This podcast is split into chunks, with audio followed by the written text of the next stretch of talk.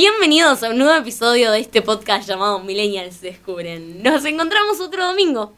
Estamos de nuevo con ustedes, les habla Lara Arizuela y como en todos los episodios me acompaña Jardinelli Celeste. La más linda, la más buena, la más dulce. Eh, Hola el- desalmada. Sí, no, eh, la sin alma.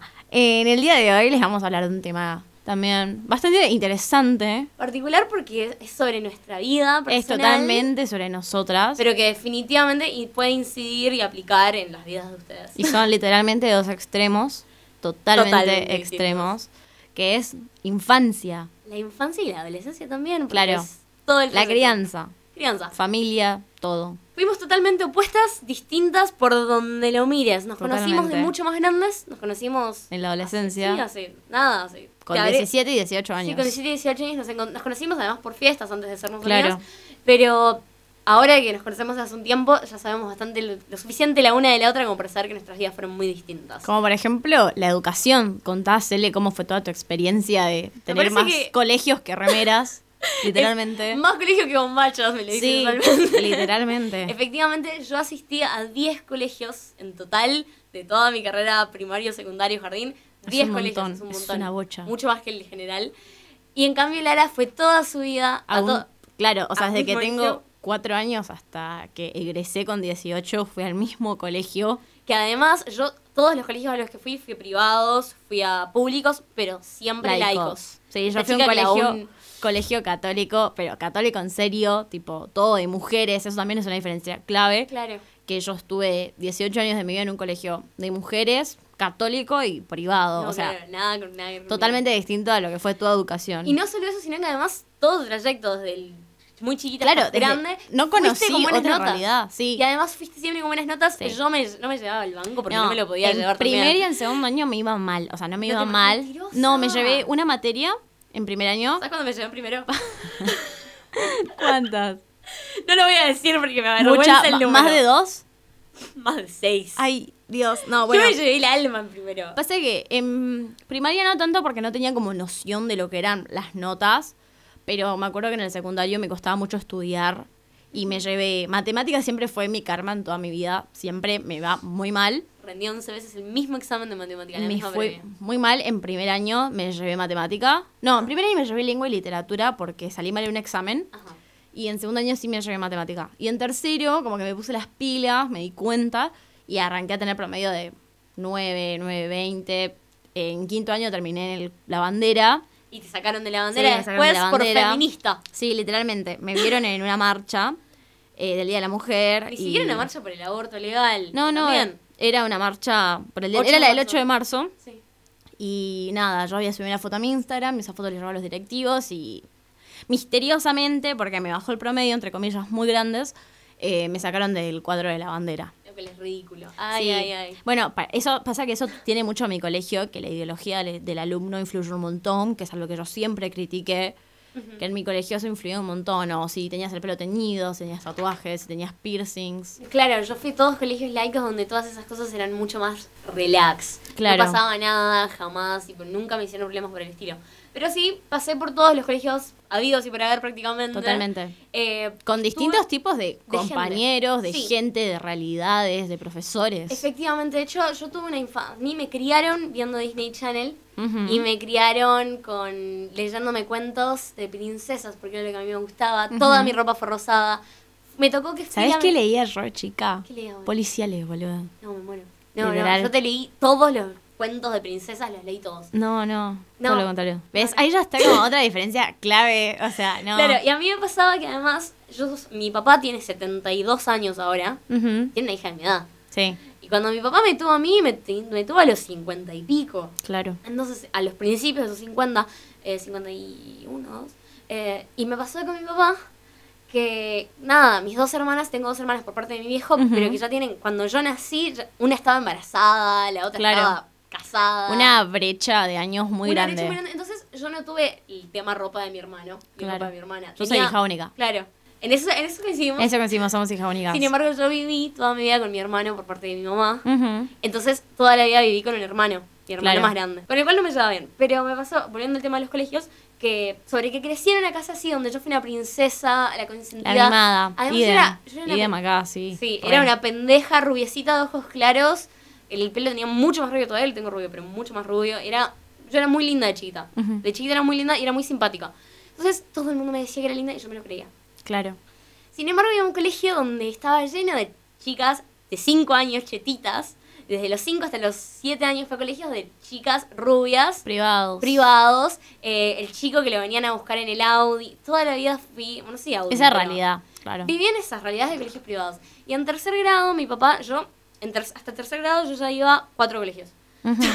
No, tres. Tres, en esos- tres o cuatro, tres o cuatro. Y en tercer grado mi papá dice, yo no quiero que mi hija sea esto. Y me manda a una escuela, que era una escuela de mi barrio, donde iba la gente más, más pobre. Claro. Otra, otra realidad completamente distinta a la que estabas acostumbrado. Totalmente. Y es una escuela que en el turno tarde había la gente más pobre de la provincia prácticamente. Ujú. No sé para tanto, pero iba gente de clase muy baja. Y durante las mañanas iba gente clase media, pero había mucha gente de clase baja. Entonces yo me enfrenté a que... A un pasé- cambio Me totalmente la- grande. Me acuerdo que durante mucho tiempo, durante los primeros años, yo era la única rubia del curso. Y eso hacía que Una distinción. como una distinción que yo no me daba cuenta, la, la veo ahora, a lo lejos, pero me di cuenta de que, por ejemplo, yo iba al colegio, mi campera abrigada era la campera rosada fucsia. Sí, la inflable de Barbie. Exacto, inflable, rosada fucsia. Y yo iba al colegio así, yo era totalmente inconsciente de conciencia. Yo tenía cero conciencia de clase.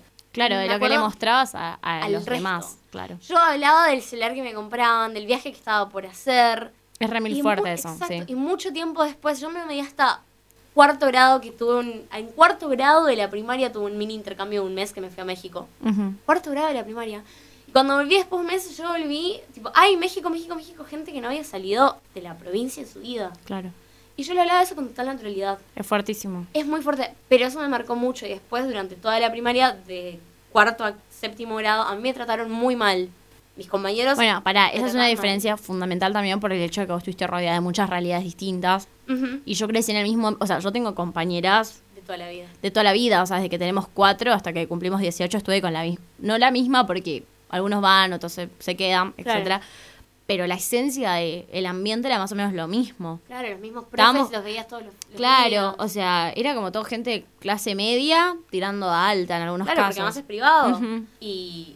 Ay, sí, es, bueno, es justamente eso. Claro, y o yo en cambio no lo viví. Yo viví que me traten mal y que me excluían mucho en muchas cosas y que yo no lo entendía porque yo pensaba que la vida era como lo que yo veía en las películas Disney. Claro. Y que había que incluir. Y yo tenía que había muy en claro que había que incluir porque lo cantaba Violeta o porque lo cantaba X programa. Claro. Y lo aprendí así. Lo aprendí mucho después, en, a finales de séptimo grado, como que dije, ay. Y yo me sentía sola. Además el hecho de que vos, tipo, creciste en una familia, lo que vendría a ser tipo, papá y mamá. Y con un hermano más grande, el hermano Claro, claro, la, o sea, la familia, la verdadera tipo. O sea, yo crecí como hija única, Madre eh, soltera. Con madre soltera, o sea, mis papás se separaron, o sea, nunca, nunca viví con mi papá, Claro. porque mi vieja, mi abuela no la dejaba irse a vivir a mi mamá con mi papá hasta que no se casen, hashtag familia católica. Entonces, bueno, nada, mi vieja cuando yo cumplí cuatro se casó, 2004, Ajá. y nada, bueno, 2004, 2005, 2006 viví con mis, pa- con mis dos papás y en el 2006 mis viejos se separan. Y desde ahí que yo crecí con mi vieja, que la amo con todo ¿Y mi papá? Y mi papá los primeros años medio que se borró, o sea, no estaba. Y como que volvió a reaparecer en mi vida con su esposa de ahora, que venía a ser mi madrastra, que ella como que lo volvió a poner en órbita conmigo y desde que yo tengo 12, que mi papá está bastante presente. Que yo no lo tengo tan en cuenta a veces porque como que me acostumbré a mi familia con mi vieja y mis dos abuelos maternos. Claro, son vidas totalmente O sea, distintas. son dos perspectivas de familia totalmente distintas. Absolutamente. Eso es, eso es loquísimo. Yo siempre, siempre lo, lo- lo pienso y digo, eso es loquísimo. Y el hecho de que nosotros hayamos sido años después amigas. Ujú. Y la otra vez lo hablábamos nosotras dos Sí. por llamada, que también reci- recibe mucho, y esto yo lo veo constantemente en los chiquititos de 7 años que Sí. nos sacan de liceo, Sí. que hablan en neutro. Recién te diste cuenta, que los chiquitos Ay, hablan no, en no. español Quería neutro. decir un ejemplo, pero no se me ocurre nada. Está uno. A ver. El día, la hermanita de mi vecina me dice, ¿y tú qué quieres que hagamos hoy? Porque yo no sé, pero en realidad Ay, sí no, me gusta. Le pego, boluda. le no, no, no. pego. Y claro, es que así hablan lo- la, La- la tele. Sí. Y yo la miraba, después mirar un programa, el estilo, el nuevo Violeta, que es Soy Luna. Sí, sí. Bueno, pero ahí tienen gente de México, de todos lados. Está bien, que- internacional. Violeta también lo tenía igual. Sí. Pero. Pero bueno, yo para Violeta era grande, boluda. Claro. O sea, cuando salió Violeta yo estaba Pasa pasando que- primer año. Bueno, yo, yo miré todo. Yo me acuerdo de los primeros años del secundario. Yo miré todo Violeta. Yo era la única que miraba a Violeta en el curso. Yo siempre fui. ¿Viste Casi Ángeles? No, no me dejaron. Bueno, a mí tampoco. Esto era lo que hablábamos vos y yo Sí. por, por llamadas igual. Las cosas que, vos- que nosotras dos miramos. ¿Qué te abrió la, la cabeza para que vos, viviendo una. viniendo de una familia tan religiosa, tan católica, vos me dijiste una serie? Sí, eh, a mí me pasó que mi familia es como la típica familia católica de esperar para el casamiento, etcétera, etcétera. Mejor no haces. Claro, como que fui a un colegio privado de monjas literalmente toda mi educación y con un pensamiento bastante retrógrado en algunos casos en los que yo difiero un montón.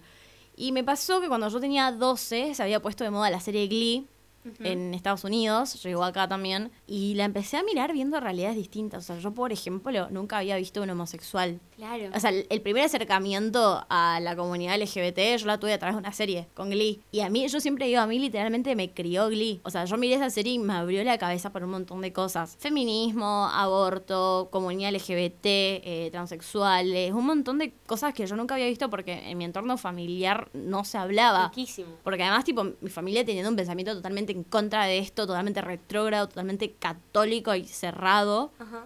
eh, el típico con mis hijos no te metas. Ay, no. Que yo creo que, a ver, a mí esa serie me salvó la vida. Yo creo que sin esa serie, a mí me yo hubiera tardado tres años más en desarrollar los pensamientos que tengo hoy en día. Bueno, a mí, por ejemplo, mi primer acercamiento, esto lo hablamos una vez, el primer acercamiento que tengo yo con una persona homosexual, lo tengo con el mejor amigo de mi mamá. Y yo, mi mamá y su mejor amigo son mejores amigos desde la infancia, pero él vive en otro país, entonces no saben nunca. Claro, no es tan Yo recuerdo que a los 7 u 8 años, este señor viene, a, vuelve a la Argentina. A mí me toca que viene a casa y me dice, va a venir tu tío Dami, que yo lo había escuchado nombrar. Ujú. Dale, viene con el novio, me dice. Y yo, ¿novio? Pero como que no Te lo hizo entendí. ruido, te hizo Me ruido. hizo- me sonó, como que, novio, pero es hombre. Pero me dijo, sí, con el novio. Lo dijo tan naturalmente mi Claro, mamá, que lo, lo asumiste así. que dije, ah. Y después, al rato, llega este chico con el novio y me cayeron re bien los dos. Y yo dije, ah, mira, sí se podía. Claro. Tipo, wow, Bueno, se puede. Yo eso... o Jamás. sea, claro. No, ni ahí. Entonces, a ver, yo digo que yo me eduqué sola en ese sentido. Como que mi familia me enseñó un montón de cosas. ¿Qué concepto tenías de la virginidad? Co- no, hay que esperar con el amor de tu vida, eh, cuando seas más grande. Ay, no. Y Bueno, yo lo tuve igual. igual, sí, vos, vos medio que vas por ese lado. A mí me pasa que yo el, el Te coger, el preocupaba que sea con alguien que quieras. Sí, mi primera vez tenía que ser con alguien que yo quería. Y de hecho me partió mucho el corazón. Mi primera vez fue con alguien. No me arrepiento. Fue con una persona a la que yo quise mucho en su momento, muchísimo. Pero me desvirgó y a los dos meses. Hicimos cosas durante dos meses, pero después me cortó. Claro. A los dos meses de coger me cortó y se fue con otra. Claro, Y bueno, en mi que, ah. familia era tipo, no, o sea, no sé si hasta el casamiento, pero hasta los 20 ponerle como que, ok. Claro, tenés que esperar porque hay. No, no se puede entregarle Bueno, el alma. A mí una lo que más me chocó fue la concepción de mi familia respecto al aborto, porque sigue siendo una discusión que tenemos hasta el, hasta Ay, en la mesa. o por ejemplo, eh, entonces son cosas Ojo, como debemos que- tener oyentes prohibidas, ¿eh? O hay que No, cuidarse. no, no, en el sentido de que es feo cuando mi, yo te- mi- la familia de mi mamá es muy grande, somos como 20 personas, y que de 20 a 19 sean personas prohibidas que están juzgando a una sola cabeza distinta. ¿Entendés? Y es como feo porque es tu familia y sentís tipo como cierta exclusión. Lo mismo que pasó cuando me hice vegetariana. Claro. Mi familia son cazadores. Claro. Esta chica es vegetariana, yo dejo de comer carne y me muero, ¿entendés? Claro, o sea, yo soy vegetariana y mi Y familia, so- somos mi familia caza, boluda. Yo he llegado a matar yacarés, boluda. O sea, ¿Vos mataste un yacaré? Sí, boluda. O sea, ¿Cómo mataste un yacaré? con escopeta, boluda, yo hacía tiro. ¿Qué? Mi familia... Mi ¿Pero fam- sos vegetariana? Boluda, mi familia, todo lo, todo lo que camina, lo mataban y lo hacían escabeche. O sea, no es joda. Tipo, vengo de familia de cazadores. Imagínate que venga la nieta No, más no, grande, la princesa de la familia, y diga, tipo, che, soy vegetariana. Uy. Nunca me juzgaron tanto, boludo. Además eso, tuve siete primos no. en una época, todos varones. Yo, hija única, siempre la princesa, la mimada, la reina siempre.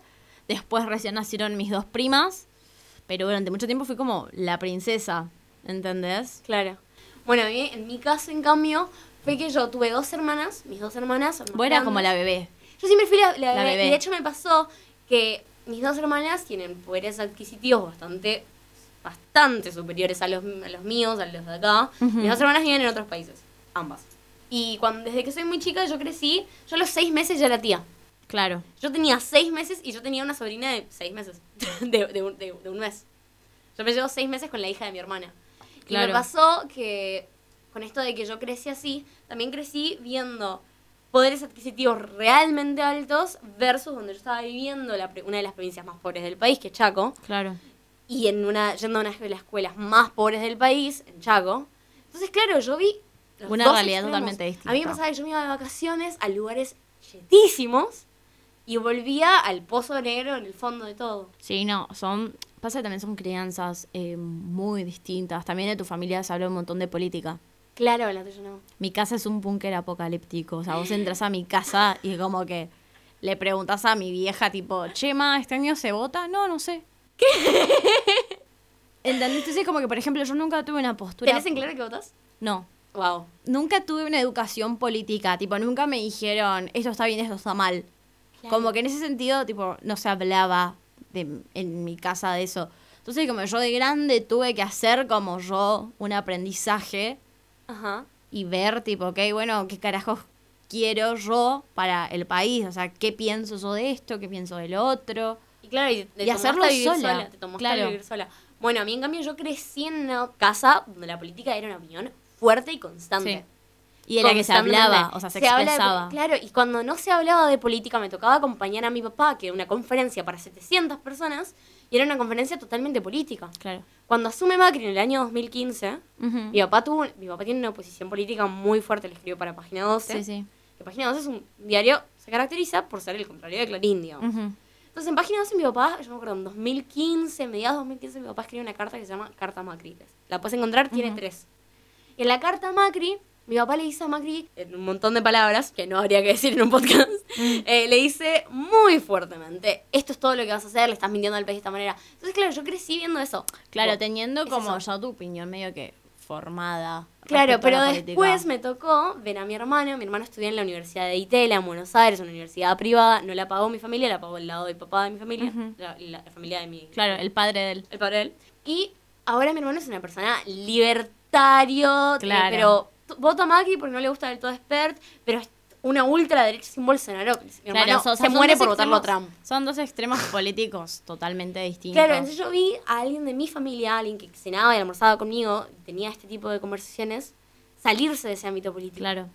Y de hecho, vos sabes esto, me gustó Macrista, Sí, sí, sí. Y para vos eso es importante. que tenga opinión política. Claro, para vos es muy importante. Yo soy como que, ok, tipo, no me mata. No es algo que me mata. Hay un montón de cosas que yo me fijo, pero eso no es algo que me mata porque a mi familia. O sea, vos me preguntás por quién vota mi abuela y yo no sé. ¿Entendés? Como que no es algo que se charla en la Eso es mesa. rarísimo, eso se me hace- ¿Entendés? pero extremo en raro. O sea que, claro, o sea, es algo a lo que vos no estás acostumbrada a De ver. hecho, mis, pa- mis papás, mis papás jamás van a juzgar a una amiga basado en que se ponen, lo que sea. Jamás, y todas esas cosas, todas mis amigas son bienvenidas. Vos le sabés, vos Sí, vas a mi sí, casa, mi papá te da un totalmente. beso, te abraza, te Totalmente. quiere. Son re mil carismáticos todos. Re que te contra en mi casa. Pero cuando mi amiga se va, el comentario de mi papá no es. eh, ¿Y nada- dónde vive? ¿De qué trabajan los padres? No. No. el comentario es: no tiene opinión política. No me gusta. Las amigas interesantes que tengo son las que tienen opiniones políticas. Claro. Y las que mejor le caen, las que tienen opiniones políticas Bueno. similares a las mías. Bueno, yo recién ahora estoy formando mi opinión política. Sin embargo, uno definís tu voto. Con 18 años. Es Claro, más, yo pensaba, yo pensaba en ni siquiera no votar. Tomé esta decisión hace como dos semanas porque me puse a analizar propuestas y dije, ok, esto me cierra, no tanto, pero antes que esto y mejor que esto. Y lo decidí ahora. o sea, Claro, hasta- igual ojo, ojo, no vamos a hacer esto un podcast político, pero pero ojo que fíjate que las propuestas que no te estén mintiendo, porque fíjate también No, no, no, pero a ver, eh, una pro, o sea, hay la mayoría de los presidentes, o sea, los dos extremos que tenemos hoy en día, ya No, tuvieron un gobierno. Bueno, igual no Ya tiene que ser un podcast político. Ya sabemos, pero bueno, sí, no al, no al caso, pero no al caso. Volviendo a nuestra infancia, implican la crianza también. implican la, incide muchísimo en nuestra crianza. Pero bueno, volviendo a nuestra crianza, también nos pasó eh, La relación- las relaciones. No vamos a hablar de amor, hablamos siempre de no, amor. no, con las madres. Con las madres. Totalmente. Claro, yo fui la pendeja rebelde en mi Era, casa. el, el extremo era como que vos eras la bebé y yo era la, tipo, la reina, pero yo era la más grande. Claro. Yo soy la más grande de todos mis primos. Y vos sos la bebé. Yo era la bebé y era una bebé pendeja rebelde que quería llamar la atención. Claro. Escucha, pará, te cuento una historia genial. Mm. Cuando yo tenía 12 años, yo flashé suicida. Ay, Celeste. Escucha esto. ¿Por qué? O sea, Amenaza en mi casa con suicidarme. No me acuerdo, habían dicho que no algo.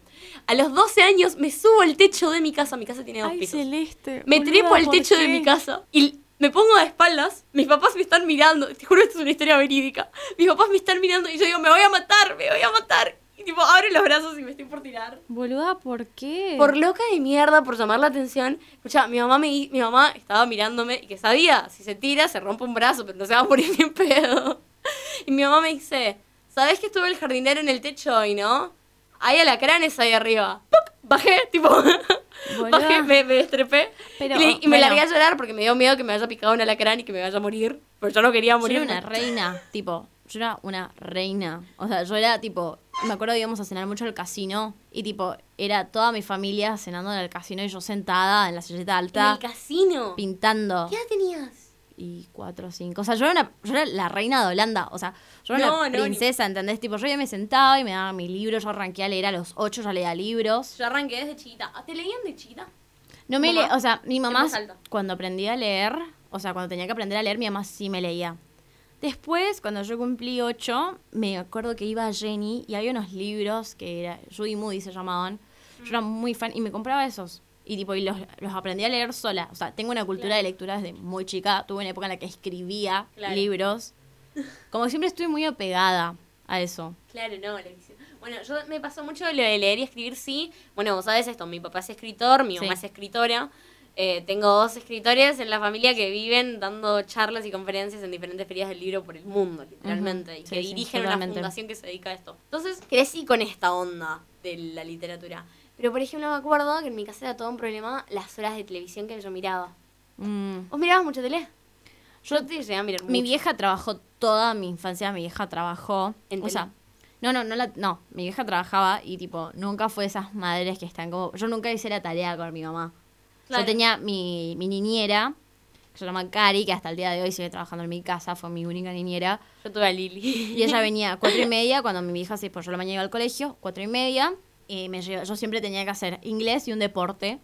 O sea, siempre me obligaron a hacer inglés y un deporte. Nada, o sea, venía, venía la chica, me levantaba a la siesta, me hacía la merienda, mucho tiempo hice danza, me ¿Y vos llevaba hacías la tarea sola? con Yo la no chica. la- bueno, a mí me me llevaban a danza, volvía, hacía la tarea, me bañaban, me sentaban a ver el mundo de Disney, que arrancaba a las 8, Dios mío. y a las 9 llegaba mi vieja, cenábamos a dormir. Claro. Como que- No. A mí me pasaba que mi hermano, mi hermano, mi hermano, mi hermano es un genio ocho mal así. Claro, Mi- superdotado. Mi, hermano termina la secundaria promedio 9.8, rindió libre quinto año porque le, dio- le daba paja la joda, eh, se va a la Universidad de Itele y sale con honores. Ujú. O sea, un insoportable. Sí. Y toda la vida mi hermano fue súper independiente. Mi hermano sí también tuvo una infancia muy distinta a la mía. Padres divorciados, el padre en Buenos Aires. Y mi hermano siempre independiente, hago la tarea solo. Mi mamá pensó que eso era tener un hijo. Claro. Y flasheó que yo, la mina más distraída del mundo, a mí la pared no. me distrae, ¿entendés? Claro, Y flasheó que yo iba a hacer la tarea. Y yo me acuerdo que yo era muy chiquita y yo no hacía la tarea. claro. Todos los años de mi vida, todos, no, no hay excepción, tuve que, de toda la primaria, era al fin de año había que completar todas las carpetas No. de vuelta. Bueno, Odié la primaria. Yo medio que tuve una institutriz, como que mi mamá, Ay, Dios mío, o sea, mi, la chica hasta que me cuidaba, o sea, era literalmente tipo hacer la tarea. O sea, mi mamá como que se encargó de ella no poder estar presente para mí en esos aspectos de mi vida porque Ajá. laburaba y tenía que sacar adelante una familia. Entonces se encargó de que a alguien a mí me acompañe en mi educación, que en este Claro, y caso vos fue hija única siempre, nunca hermanos. Eh, tengo una media hermana por parte de mi papá que tiene siete, que la adoro con toda mi vida, y una hermanastra que tiene doce, con la que no tengo tipo tanta relación hoy en día. Claro, no, loquísimo. Bueno, no. ¿Ves? Vidas distintas. Somos después tipo, totalmente dos, claro. dos extremos. Y en el secundario lo mismo. Bueno, después en el secundario a mí me afectó mucho durante mi vida secundaria. Siempre me afectó estar enamorada. Ay, tipo, no, yo ridícula, ridícula en serio. No. Yo me acuerdo, primer año, mi primer beso. Yo tardé hasta primer año para el primer beso. Yo era moradiza, pero Ujú. tardé primer año mi primer beso y eso a mí me cambió la vida, me revolucionó la Ay, vida. por favor. Y me acuerdo, de hecho, ¿Por qué? O sea, ¿por qué? tengo el recuerdo, no sé cómo fue tu primer beso. Mi primer beso, mi mamá interrumpe. Ay, boluda. Mi mamá me interrumpió el primer beso, decime si no es para matarla. No, yo yo, creo que no cada vez que me acuerdo de hecho, me, me alegra mucho que mi, primer, mi primera vez haya sido en otro país. Mi mamá no pudo entrar. Boluda, tipo. ¿A qué edad tuviste tu primera vez? Mi primera vez a los 16. Ah, es, ahí coincidimos. Ahí A los tenemos. 16. Pero vos con tu, con tu novio, No era mi novio, pero era como un chongo. ¿Dónde fue? En mi casa. ¿sabes dónde fue la mía? ¿Dónde? No, no me digas en un baño público. No, no, no, no. Dale. No, la mía es épica, bastante. Dale. Bastante épica. Em, en una iglesia. ¿Por qué? Ay, En el colegio, o sea, O sea, fue en el colegio ah, y ¿tu fue en la iglesia. tu colegio Mi colegio yankee y fue en la iglesia del colegio. No, un Qué turbio. No, estoy muy avergonzada. Listo. Bueno, cambio de tema. qué turbio. Interesa. Igual es alta historia, onda. Me vio vivo. Ay, Dios, boluda. ¿Por qué? O sea, no, no quiero ni saber, o sea, cómo llegaste a eso. No importa, no importa, eso ya es mi vida personal. Em, Después, bueno, y después en todo, porque todos hicimos distinto. sí. Yo mis notas, yo tuve, durante el secundario me cambié de colegio muchas veces. Me pasó de un, del primer colegio, me cambié en el segundo año porque me trataban muy mal mis compañeros de curso. En el segundo colegio fue una cuestión de, de no sé, me acuerdo, en uno fue por una cuestión de las notas, después una cuestión de que no me gustaban los profesores. Me acuerdo, tuve previas. Yo, yo fui un desastre en la carrera secundaria y lo único que me mantuvo fue la curiosidad de que toda la vida me- lo que me interesaba, me interesaba. Y yo te podía pasar horas y Claro. horas y horas leyendo mitología griega porque me gustaba. Claro. Y no lo daba en el colegio y me daba una bronca. Te hablaba, yo, yo ya tenía 15 años y hablaba del holocausto porque lo sabía y porque me gustaba. Yo era insoportable en el colegio. Porque yo era la típica que, tipo. Vos de sab- mierda que decía, voy a desaprobar y No, no, nueve. no, no, vos sabés que yo soy muy fan de YouTube desde pendeja. Y yo es tipo, Mira a el demente. sí, o sea, ¡Ridícula! boluda, yo entro a YouTube y tipo, capaz termino mirando jirafas garchar, tipo, no sé cómo llego ahí, o sea, YouTube es mi droga, tipo, posta, cualquier persona que me conozca va a saber que tipo, lo sé. me, vos venís a mi casa y está YouTube abierto, o sea, sí o sí, y yo mirando pelotudeces, o sea, no hay chance que yo no esté en YouTube. Y esto es desde chiquita y siempre me pasó, tipo, miraba documentales, o sea, tipo, Claro, top 10 curiosidades del Océano Pacífico. Bueno, entonces yo era insoportable porque, obvio, de eso algo te queda en la cabeza.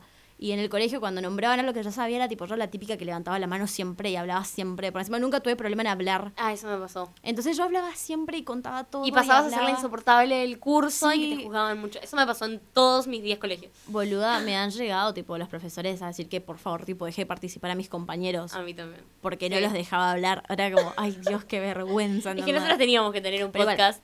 Sí. Claramente. Las dos hablamos hasta por los codos. Por lo- Vos, vos desde el momento aún, a mí me, yo tardo un toque en entrar en confianza, pero hablo un montón. ¿Te acuerdas la primera vez que hablamos? Por, No. Yo me acuerdo, yo me acuerdo que fue una vez por redes, agregaste a tus mejores amigos de Instagram y vos hablabas, vos hacías lo que hago yo. Que es, por mejores amigos de Instagram, yo le hablo a la cámara. Ah, pre- ah, y yo te contesté una historia. No fue la, la- Sí, creo que sí. A ver. Sí, porque creo que. y habla ¿no algo de tu ex. Vos contabas algo de tu ex. No. Y después yo me acuerdo que Ay, no, no me hablamos. acuerdo. pero que volvimos a hablar en serio fue cuando yo tengo una historia Yo de amor con el, chico del del, chico del con el aeropuerto. chico del aeropuerto. Sí, eso me acuerdo. Eso me acuerdo. Y ahí empezamos a hablar. Y Sí. después de eso, a las tres semanas, yo te digo, che, ¿querés hacer un podcast? Literal. bueno, estamos acá. Literal. Hace un par de meses. Acá, a- a- hasta, acá llegamos. No sé hasta cómo. acá llegamos. Y hasta acá llegamos también con el episodio. Porque se nos pasa, se nos pasa, se nos pasa y Se no nos va la hora. Bueno, esperamos que hayan disfrutado de este episodio muy story time. Muy muy personal. nosotras. Sí. Y a ver con cuál se sienten más identificados por Claro. participar en Instagram.